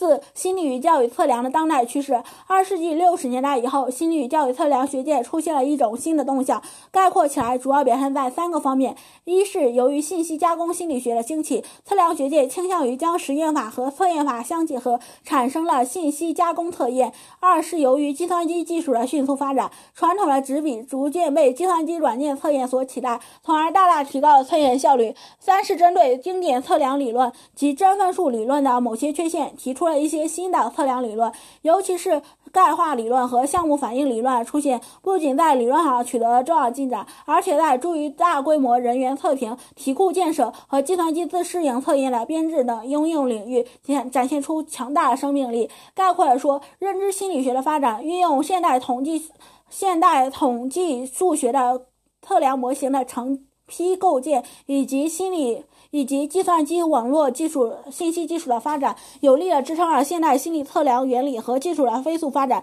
此外，源于二世纪六十年代的项目反应理论本身也出现新的变化趋势。原因在于，项目反应理论最初是基于心理特质的单维性假设提出的，但很少有测验只测定单一的能力和特质，因此与许多心理与教育测验的实际不相符合。目前，多维项目反应理论正逐代取逐步取代单维项目反应理论。第二章第三节：现代心理与教育测量在中国的发展。一、现代与现代心理与教育测量在一九四九年以前的发展。清朝末年，西方心理学开始传入中国。一九一四年，有人在广东省对五百名儿童做了记忆的比喻理解实验。一九一七年，樊炳清首先向国人介绍了比内西蒙智力量表。一九一八年，于子怡编制的小学生毛笔书法量表可以视为我国最早的新式教育测验。一九二零年，廖世成和陈鹤琴在南京高等师范学校率先开设心理测验课程。一九二一年，廖陈二人出版的《心理测验法》。书中测验指向兴趣、观察力、思想与动作的协调性，内容广泛，涉及图形、算学、词句、文字、想象和社会知识、品行道德等许多方面。其中有二十三种直接采用国外的测验内容，十二种未根据中国学生特点自创。一九二一年，费培杰将比内西蒙智力量表译成中文，并对江苏、浙江二省的小学生进行测验。同年。中华教育改进社邀请美国测量专家迈克尔来华讲学，并指导北京师范大学、北京大学、燕京大学、北京女子高等师范大学、东南大学的师生编制测验，各地编程测验四十多种。迈克尔评价当时中国心理学家所编制的测验，至少都与美国的水平相当，有许多竟比美国的为优。一九二三年，中华教育改进社对全国二十二个城市、十一个乡镇的九点二万名小学生进行了测验，引起了教育界的关注。一九三一年，在艾伟、陆志伟、陈鹤琴、肖孝荣等人。的倡议下，成立了中国测验学会，制定了中国测验学会章程，标志着中国心理教育测验的发展进入了一个新的历史时期。次年，测验杂志创刊。从二十世纪二十年代初到四十年代末，除抗战期间外，中国的心理与教育测量工作从未中断过，并且涉及广泛的领域。在智力测验方面，一九二四年。陆志伟根据中国南方的测验结果，发表了《丁正比内西蒙智力测验说明书》。一九三六年，他和吴天敏合作，将测验范围扩大到北方，做了第二次修订。他们的研究结果表明，中国儿童的智力测验成绩显著高于欧美和日本同年龄的儿童。在此期间，廖世成编制了团体智力测验，陈鹤琴编制了图形智力测验，刘占伟编制了非文字智力测验，他们均有一定影响。在人格测验方面，肖孝荣修订了伍德沃斯个人资料记录表，并编制有九到十五岁的常模。一九三五年，浙江的沈有钱，沈有钱用彭德、彭洛德人格问卷测量中国学生，发现中国男生的神经神经症倾向明显高于美国男生。一九三七年，周先耿用瑟斯顿情绪稳定性测验测量中国学生，也发现中国学生的情绪适应性较差。一九四三年，林传鼎用普莱西 XO 测验发现，中国十一至十八岁青少年的情感成熟度的发育比美国同龄同年龄青少年晚一年左右。一九四八年，刘范曾经用罗夏墨迹测验。罗夏克墨迹测验。在教育测验方面，艾伟曾编制小学儿童各学科学际测验十多种，特别是他对中学生阅读能力和理解能力的研究，为当时的语文教学改革提供了科学依据。在测量学科建设方面，一九四九年之前，共出版有关心理与教育测量的著作二十余种，其中孟承先的《测验之学理的研究》，王征奎的《态度测量法》，沈有钱的《心理与测验》，王书林的《心理与教育测验》。陈选善的教育测验、艾伟的小学儿童能力测验以及孙邦正的心理与教育测验等，均具有很重要的学术价值，在当时产生了较大的影响。二、现代心理与教育测量在一九四九年以后的发展，从中华人民共和国成立到改革开放三十年间，由于深受苏联心理学的影响，心理与教育测量一直是一个禁区。无人问津。一九七九年，随着心理科学在中国现代化进程中的地位重新得到肯定，心理与教育测量工作也得以恢复。或嗯，三十余年来，中国的心理与教育测量在各主要领域获得了迅速发展，为心理与教育测量的学科建设和改进工作实际改进实际工作做出了重要的贡献。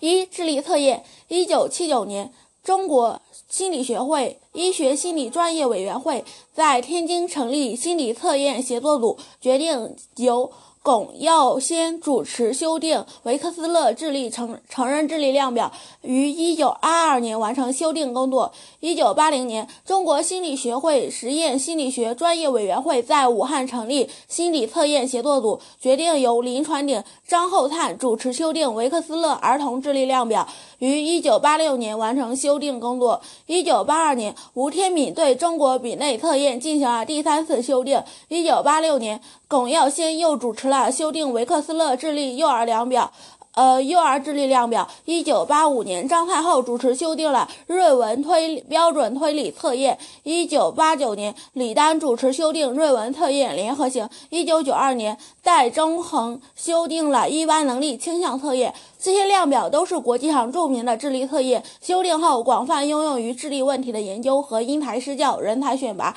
职业咨询、临床等。诊断等领域。此外，中国学者也编制了不少智力测验，如张太后、周荣等编制了《中国儿童发展量表》。随着社会经济水平的提高，特别是以互联网为载体的信息传播的日益丰富化，人们的认知能力也逐步提高。原先研发的某些智力测验不完全适应评估新一代人群的认知发展特性。最近，国内研究者相继获得国外授权，重新对维克斯勒儿童智力量表和成人智力量表的国外版。国外修订版进行了大规模中文修订，形成了维氏儿童智力量表第四版中文版、维氏儿童智力量表第四版、维氏成人智力量表第四版的中文版。人格测验，一九八二年，宋维珍主持修订明尼苏达多项人格调查表，一九八五年完成修订工作。一九八一年，李绍一等介绍了卡特尔十六种人格因素问卷，制定了辽宁省常模。后于一九八八年，由戴中恒、祝培礼主持书。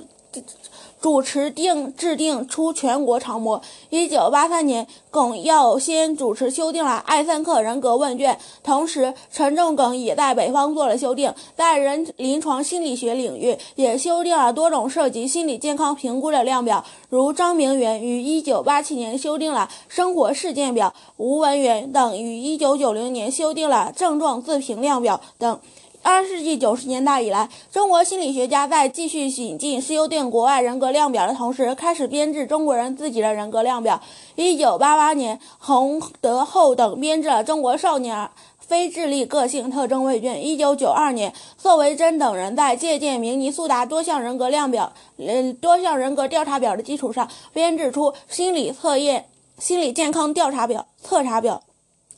一九九三年，他们同香港学者合作编制出《中国人个性测量表》。最近的人格测验的编制和修订，更多的服从于人格心理学基础研究的需要。随着社会和经济的快速发展，处于社会转型期的中国人的生活和工作状态已经发生了巨大的变化。这些变化在给人们带来许多便利和实惠的同时，也会带来调。战或调节适应的要求。如果一个人不能适当的应对这些快速的变化以及其所带来的各种社心理社会问题，那么他便可能出现心理问题。为了准确把握中国人的心理健康状况，促进人们的心理健康发展，近年来中国的心理学家致力于研发适合中国社会实际生活实际的。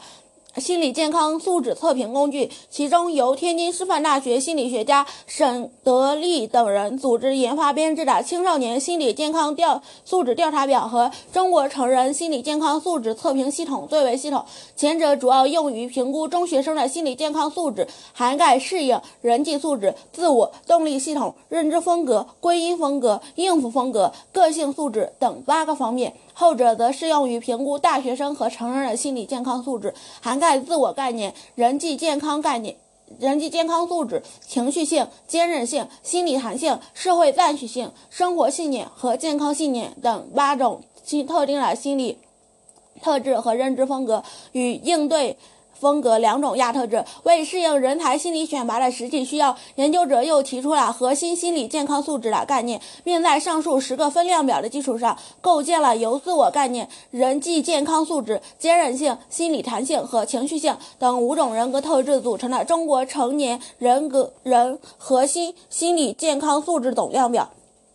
教育测验，一九七九年，林传鼎、张太后等人在参考国外资料基础上编制了少年儿童学习能力测验，用于测验测量小学生毕小学毕业生的普通能力，并评估小学毕业生是否具备学习初中课程所必须的语言能力和推理能力。一九八零年开始，在张太后的主持下，北京师范大学高等研究组对每年的高。考试卷做出了系统的统计分析，获得了有关试卷信度、难度、信度、效度、难度、区分度等有意义的信息。他们还对高考试卷评分的客观性、考试科目的合理设置以及各分数的合理组合作了进行了研究。